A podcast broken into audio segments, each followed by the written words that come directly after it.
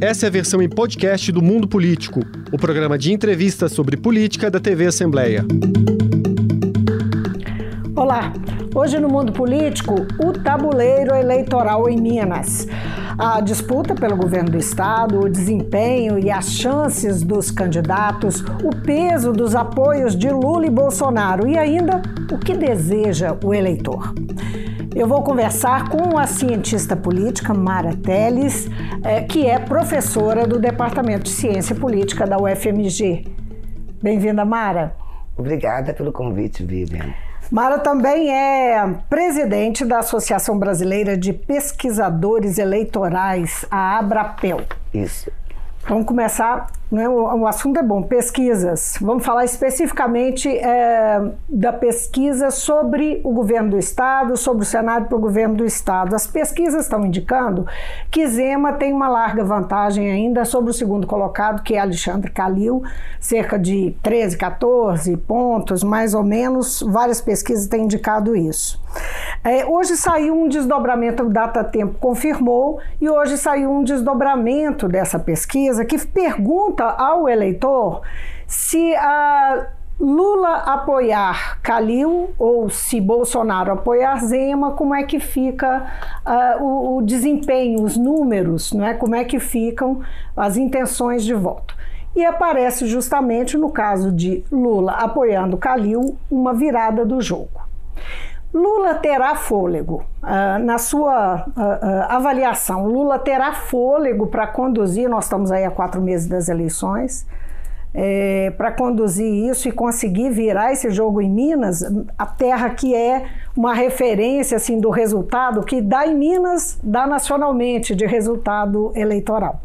Bom, Vivi, eu vou trabalhar um pouco com as pesquisas que nós fizemos em anos anteriores, que a gente trabalha com a ideia do grande eleitor, aquele eleitor que poderia ou não transferir o seu prestígio de uma pessoa como Lula, por exemplo, para um outro candidato, seja o seu sucessor ou seja um candidato fora do seu partido. Se nós tratarmos e verificarmos o que aconteceu em 2010, Lula conseguiu transferir o prestígio dele para a sua sucessora, que era Dilma Rousseff. Tanto é que a gente considera que a eleição de Dilma é vista como o terceiro mandato de Lula da Silva. A Dilma era uma desconhecida até então, e ele conseguiu fazer esse projeto de transferência de prestígio. Contudo, era uma pessoa do seu mesmo partido do PT e que já trabalhava nos gabinetes com o ex-presidente Lula. Agora é um caso diferente. Agora Lula tentará transferir o seu prestígio, seu voto e sua personalidade e afeto para um candidato que não é do seu partido, que é do PSD.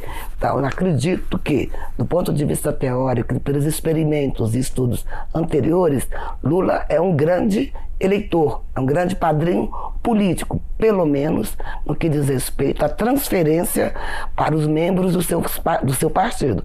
Agora, em relação ao PSD, isso pode acontecer também através do Calil, só que eu não sei se virá com a totalidade de votos, que é uma coisa partido para partido, a outra coisa é do Lula para um uhum. partido uhum. que até então não fazia, não fazia parte nem das coalizões com o PT, nem da base governista da ex-presidente Dilma Rousseff. Agora, é, Bolsonaro hoje é o presidente, né? em que pese que a gente sabe que Lula tem, uh, teria uma votação, não é? se a eleição fosse hoje, maior que Bolsonaro em Minas, por outro lado também ele é, tem uma, um, é, uma votação expressiva pelas pesquisas é, e, e pode influenciar também o voto em Zema ou, quem sabe, no candidato do partido dele, uh, que é Carlos Viana, do PL, não é? Até, parece que a coisa não está bem encaminhada nesse sentido, mas é, como, é que, como é que você vê a influência que Bolsonaro pode ter, afinal, em Minas?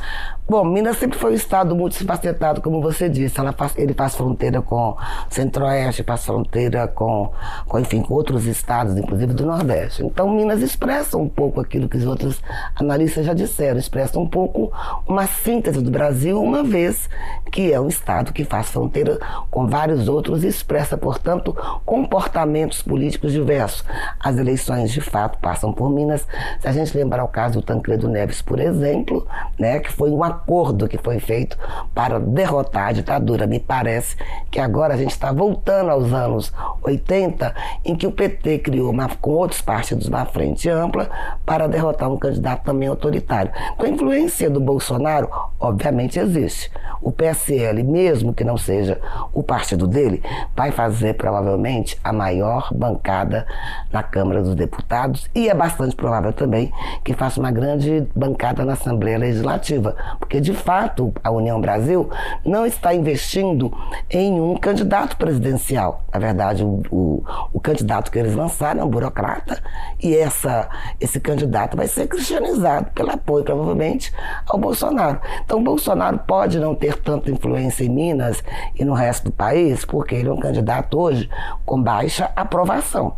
Então, ou Zema vai tentar se colar no Bolsonaro para aumentar as suas chances, pouco que seja, porque ele tá, está quase ganhando no segundo turno, ou o Zema vai tentar se desvencilhar, se afastar do Bolsonaro, dependendo da avaliação que Bolsonaro tem em Minas. E até onde eu saiba, a avaliação do presidente Bolsonaro em Minas não é positiva. Então, pode ser que o Zema, uhum. por interesses pessoais, já que ele está muito na frente, não precise desse apoio do Bolsonaro para o executivo, mas pode usar isso para ter votos no legislativo, uma vez que o Zema governou sempre em conflito com a Assembleia Legislativa. Uhum. Só, só para efeito de. para ilustrar aqui nossa conversa, que vem a calhar a informação, saiu o datatempo para a presidência em Minas. Como é que fica? 44. É, é a mesma pesquisa, né? Que eles vem, vão soltando aos poucos, soltaram agora essa, essa para a presidência. 44,8% é, por cento Lula tem em Minas e Bolsonaro tem 28%. É, isso corresponde, ao, isso nas espontâneas ou nas estimuladas? Provavelmente deve ser na estimulada. Na estimulada, na estimulada. Corresponde ao cenário nacional, né? O Lula tem 44, 45 no cenário nacional e o presidente Bolsonaro varia entre 25 e 28. Então, Minas, de, da mesma forma, está representando o resultado nacional. O Zema, me parece que é um candidato hoje que ele depende menos do apoio do Bolsonaro, ao passo que Calil depende mais do apoio do Lula. Uhum. Então pode ser que o Zema se mantenha neutra, fazendo algumas aparições apenas com Bolsonaro, mas não exatamente dizendo que ele é o representante do Bolsonaro em Minas Gerais, porque o presidente Lula sempre teve muito apoio em Minas Gerais, inclusive em outras eleições onde Minas foi decisiva, como por exemplo o caso das eleições de 2010, no qual o, o ex-governador Aécio Neves perdeu em. Minas Gerais. Agora, é, é, é exatamente o que está acontecendo agora. Né? A Zema tem feito um esforço de é, não, não se posicionar. Não é? Ele tem sido cortejado por Bolsonaro e tem tentado se manter é, dúbio, não é? Uma atitude que não se sabe se ele vai ceder ou não. Ele está olhando hum. pro, pro, pro futuro aí, quer dizer, tem quatro meses pela frente. Ele está dando tempo ao tempo?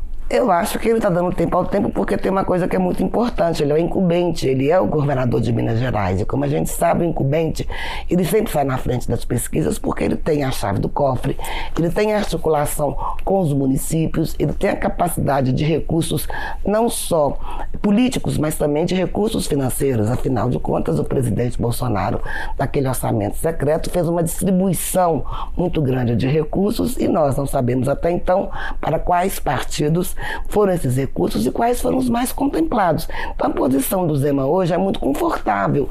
Ele é o governador. A tendência no Brasil, no geral, é de reeleição dos governadores. Então, não é surpreendente que o governador Zema esteja na frente. Se você olhar para os outros estados, aqueles que estão se candidatando à reeleição também estão na frente. O desafiante é o ex-prefeito Calil. É o Calil que tem que fazer acordos mais amplos, tentar usar o prestígio do Lula para chegar a um segundo turno. Minas não tem muita tradição de segundo turno.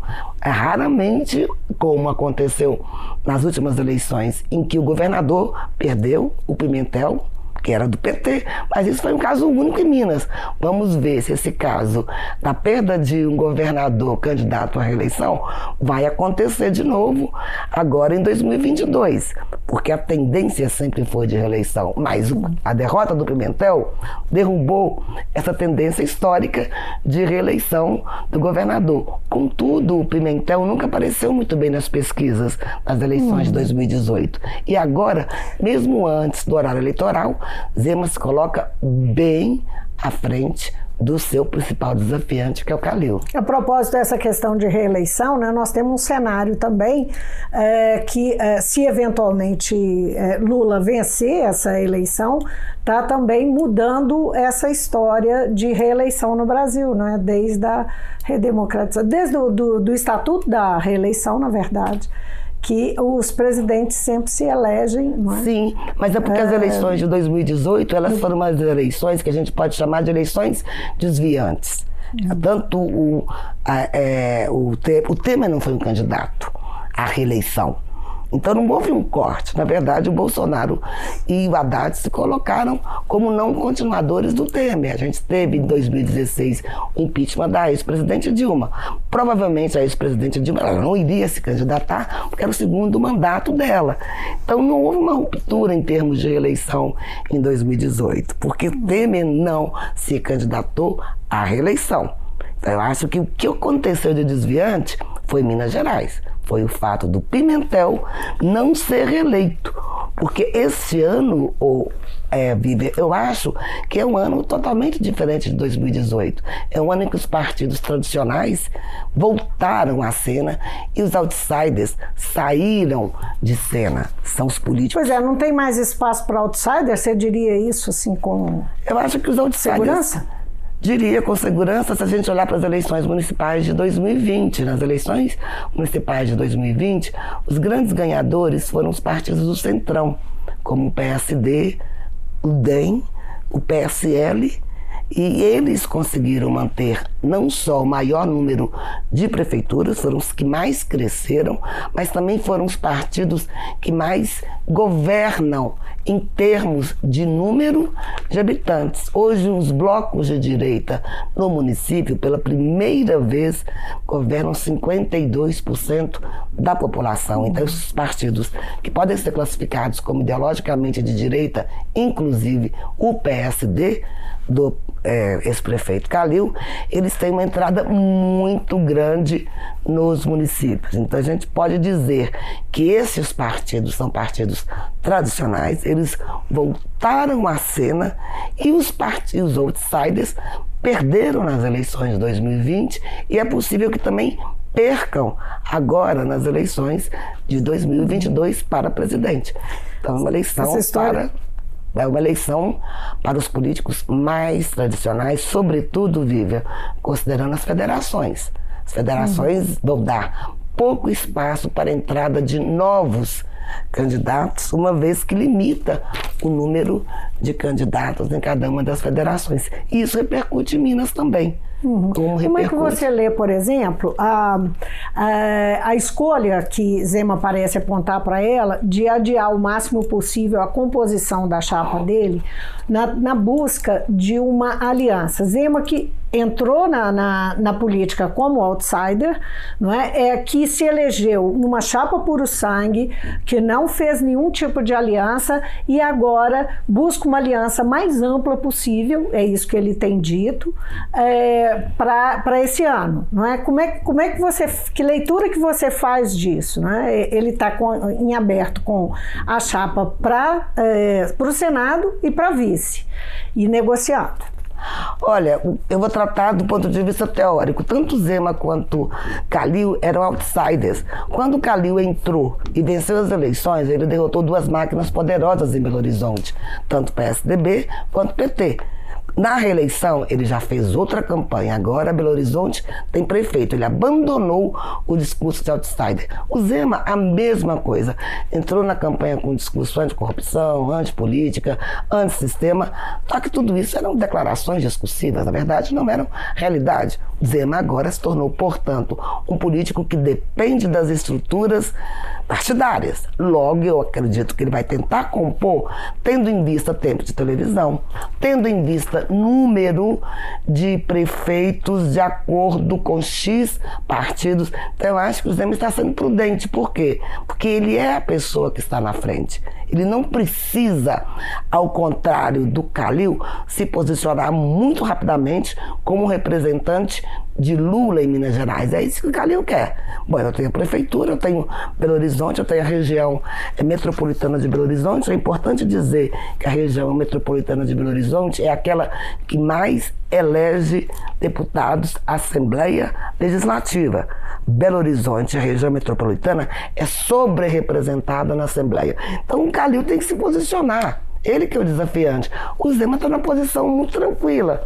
Eu acho que ele está sendo prudente, porque ele está olhando para as prefeituras, para os recursos e olhando para o cenário nacional. Se o presidente Bolsonaro se mantiver aí com altas taxas de reprovação, qual vantagem leva Zema para apoiá-lo incondicionalmente em Minas Gerais? Nenhuma. É, Calil e Zema, que, que vantagens e fragilidades você enxerga em cada um? Primeira, a primeira vantagem do Calil é o fato dele ter governado uma, uma cidade que é capital, e a capital sempre irradia para o resto do estado. A segunda vantagem, como eu disse, no estudo que nós fizemos, que vai ser publicado agora, já saiu o livro, vai ser lançado na BCP, é o fato de que a região central, a região metropolitana, é sobre-representada, ou seja, aqui se elege maior número de deputados, inclusive desproporcional à população. Tem mais deputados do que população. Então ele vai, pode ser que ele conte né, com esse voto que vem da região metropolitana que influencia o Estado. Além disso, o Calil tem o fato do apoio do presidente Lula, que pode transferir parte do seu prestígio. Quais são as dificuldades do Calil? Justamente o Calil, ele, não, ele é o desafiante. Ser desafiante é muito mais difícil, sobretudo num cenário em que a população busca mais segurança do que muitas renovações presidente Lula, por exemplo, ele já foi presidente. Eu não acredito que um outro quadro, como a terceira ou quarta via em Minas nacionalmente, seja capaz de ter fôlego, porque a busca agora é de segurança, é daquele político conhecido, etc. O Zema tem a vantagem que eu acho que é muito importante. O Zema tem aí a chave do cofre ele tem, de certa forma, o controle dos municípios. Lembra das políticas dos governadores, os quais os prefeitos tendem a apoiar aquele candidato que está à frente, porque os prefeitos dependem dos recursos do governador eleito. Então, eu acho que isso é muito importante para o Zema. O principal é, ponto negativo para o Zema é o fato justamente do Zema poder ser colocado na campanha via o Calil como representante do Bolsonaro. E acredito que a campanha do Calil fará isso, tentará imputar ao Zema o atributo de representante do Bolsonaro e, portanto, de um governo muito mal avaliado. E o que, que o eleitor é, vai cobrar é, do, enfim, dos candidatos, né? especialmente falando de é, governo do Estado, que, é, em geral, a gente observa que os candidatos à presidência eles têm muito mais visibilidade e muito mais uma uh, opinião formada. Os eleitores formam primeiro opinião sobre os candidatos à presidência. Me corrija se eu estiver errada. Os, uh, uh, os candidatos ao governo do estado nem sempre são deixam para ser escolhidos mais à frente. Os senadores também. É, o que, que o eleitor mineiro vai querer dos candidatos? Normalmente as pessoas falam que ah, os eleitores votam pelo programa. Não sei. Esse ano está diferente. Esse ano os eleitores estão votando pela vontade de mudar, ou estão votando também ideologicamente, ou estão votando pela economia. Eu acho que é uma eleição muito diferente. As pessoas falam, ah, eu quero saúde, ou eu quero educação, tudo bem. Elas acham que tal candidato representa mais isso, muito mais do que o fato de ficarem lendo o programa de cada um dos candidatos. Tanto é que até hoje o presidente Lula não apresentou seu programa, o presidente Bolsonaro também jamais apresentou seu programa, e o ex-presidente Lula está saindo na frente. Por quê? Porque ele sai com uma memória muito importante do que ele fez. O Zema vai tentar também usar quais recursos.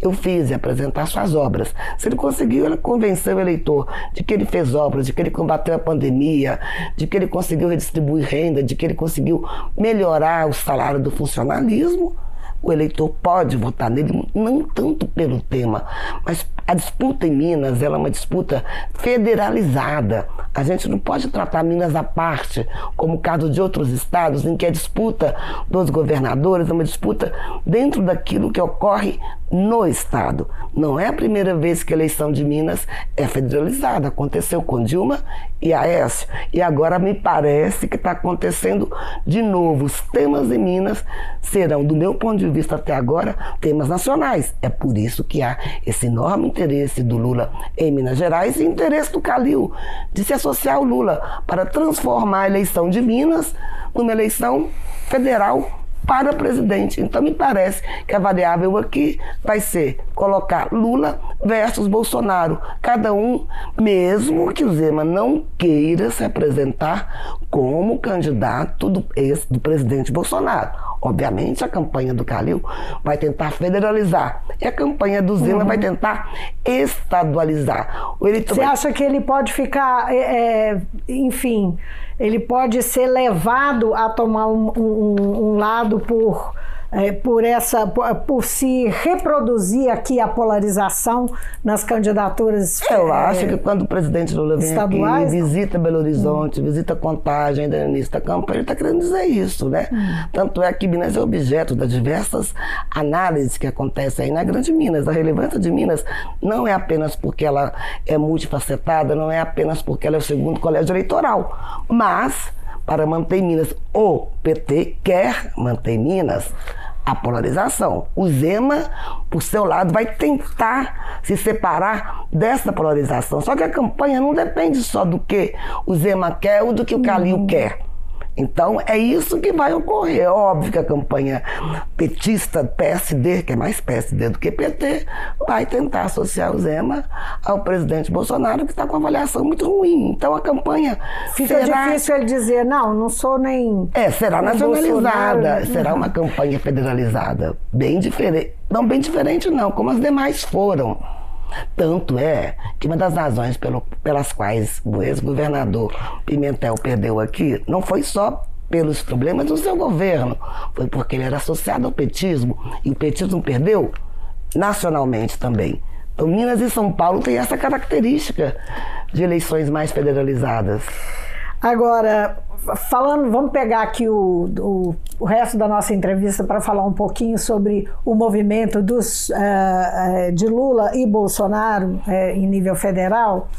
Uh, nos últimos, nas últimas semanas, Bolsonaro tem feito, intensificou os ataques às urnas eletrônicas, né? A gente viu isso muito claramente. Ele subiu, tem subido o tom diversas vezes, dia após dia eh, às urnas e ao TSE né, por associação, e por outro lado, ele está correndo atrás de uma solução para a alta dos combustíveis, que gera inflação e que pode colocar em risco aí a reeleição, é, criar um problema sem, sem volta para ele para a reeleição. É, a pergunta é como é que você, você avalia esses movimentos que ele faz, né?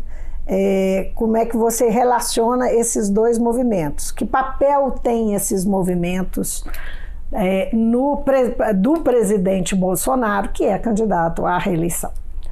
O presidente Bolsonaro nunca aderiu à democracia, nem do ponto de vista discursivo, que você pode não aderir, combater a democracia, que seria um problema já, e nunca aderiu à democracia do ponto de vista das atitudes dele. Ele nunca aceitou de fato, ele sempre teve um projeto desde o início autoritário. Então, não é, existe.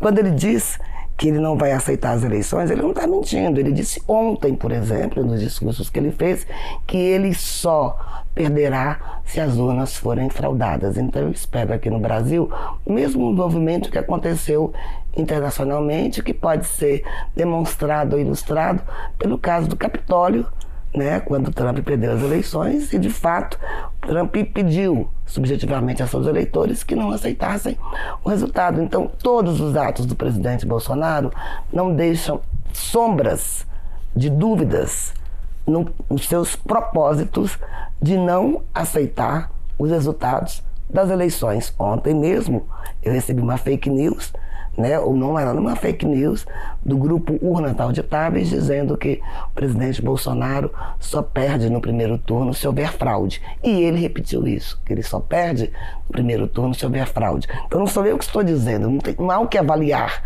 Quando o próprio presidente diz isso, e diz isso publicamente. O TSE, eu acredito que está muito preocupado com essa situação, o STF também. A gente viu agora que havia, tinha um, um candidato, né, um deputado que foi caçado e foi descaçado pelo aliado do presidente Bolsonaro. Então, é uma situação de erosão completa do sistema democrático no Brasil.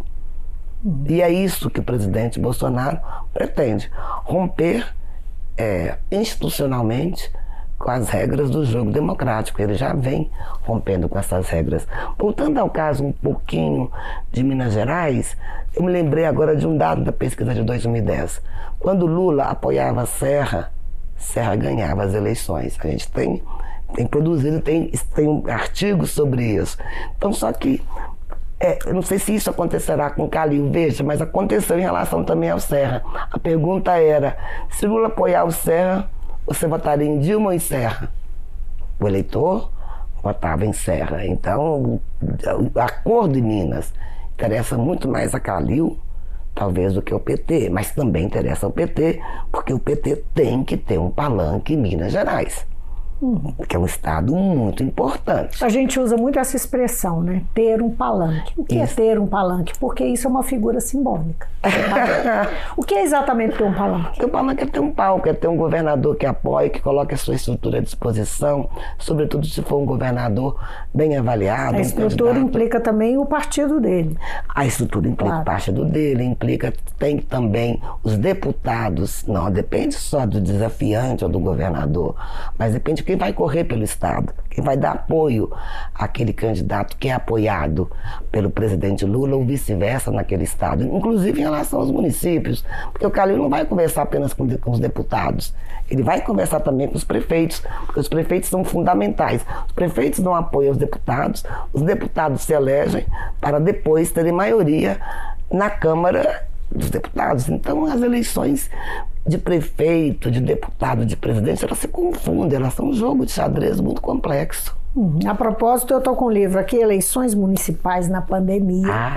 Não é que é um livro que uh, eu, Simara, eu organizadora, junto com Antônio Lavareda, cientista político Antônio Lavareda, uh, ambos organizaram um livro tratando, evidentemente, desse assunto, eleições municipais na pandemia, e aí vem a pergunta, né? Vocês estão acabaram de lançar o livro.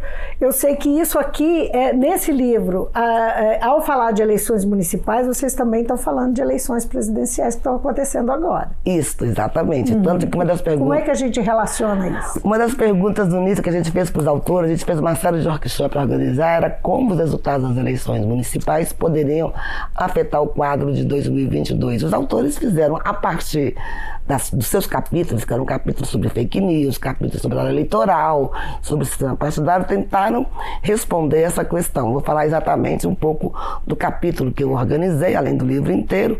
As eleições municipais elas são muito importantes, elas nos dizem muito sobre o quadro naquele momento. Por exemplo, quem ganhou em 2022 no país todo, quem cresceu em 2022 no país todo, foi foram os blocos de direita. A esquerda perdeu fragorosamente as eleições municipais de 2022. De 2020. De 2020.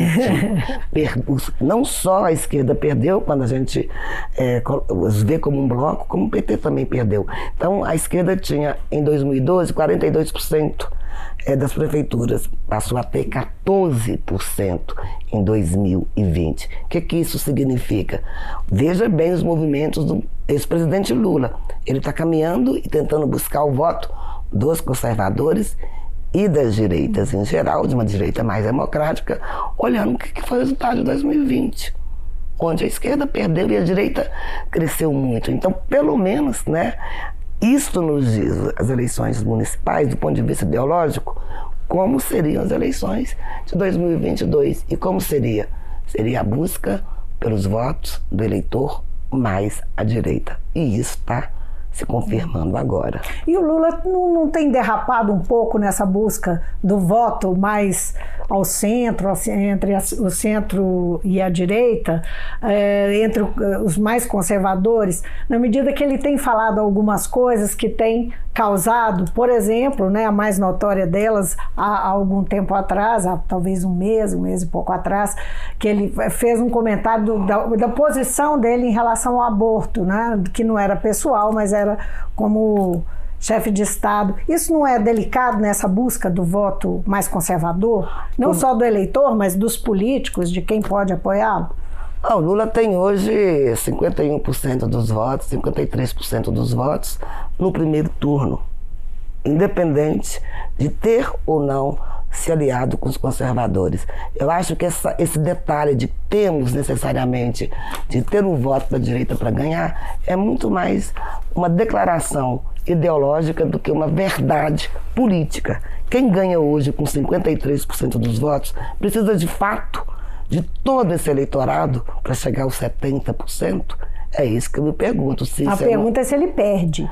Não, a pergunta é se ele precisa dos conservadores tanto quanto ele diz. Será que isso é fato? Em segundo lugar, indo muito para a direita, ele pode perder eleitores à esquerda. Então eu acho que é um jogo muito complexo.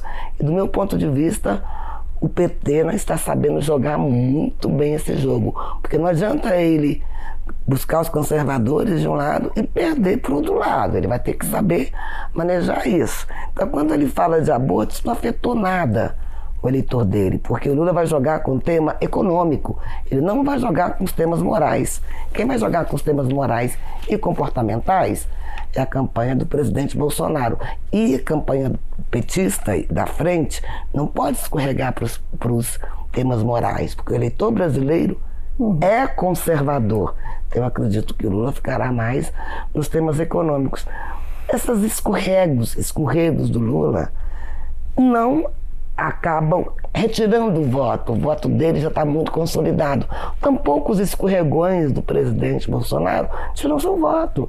Ele tem 80% dos eleitores que dizem hoje que votariam em Bolsonaro, continuam votando em Bolsonaro, independente das esdrúxulices que ele fale em relação ao presidente Lula, a mesma coisa.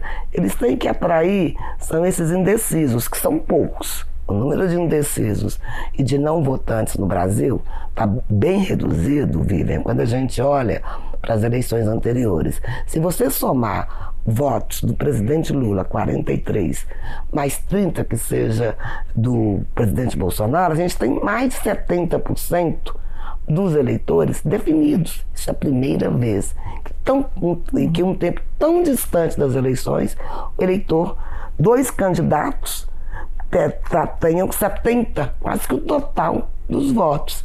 Então, eu acredito que o Lula, a campanha petista está muito preocupada com os conservadores, do meu ponto de vista, excessivamente, porque o Lula hoje teria votos suficientes, ele tem que conseguir algum voto a mais para enfrentar o primeiro ou segundo turno. Mas isso é uma opinião de estratégia política. Hum. Eu teria outra estratégia agora. Isso não é científico. Mara, muitíssimo obrigada por participar no mundo político. Da próxima vez, quem sabe a gente discute essa estratégia, mas o nosso tempo foi. Isso. Obrigada demais. Eu que agradeço muito e desculpa aí pelo telefone que tocou durante a entrevista. Está perdoada. Eu conversei com a cientista política Elcimara Teles, professora do Departamento de Ciência Política da UFMG, sobre as disputas eleitorais em Minas.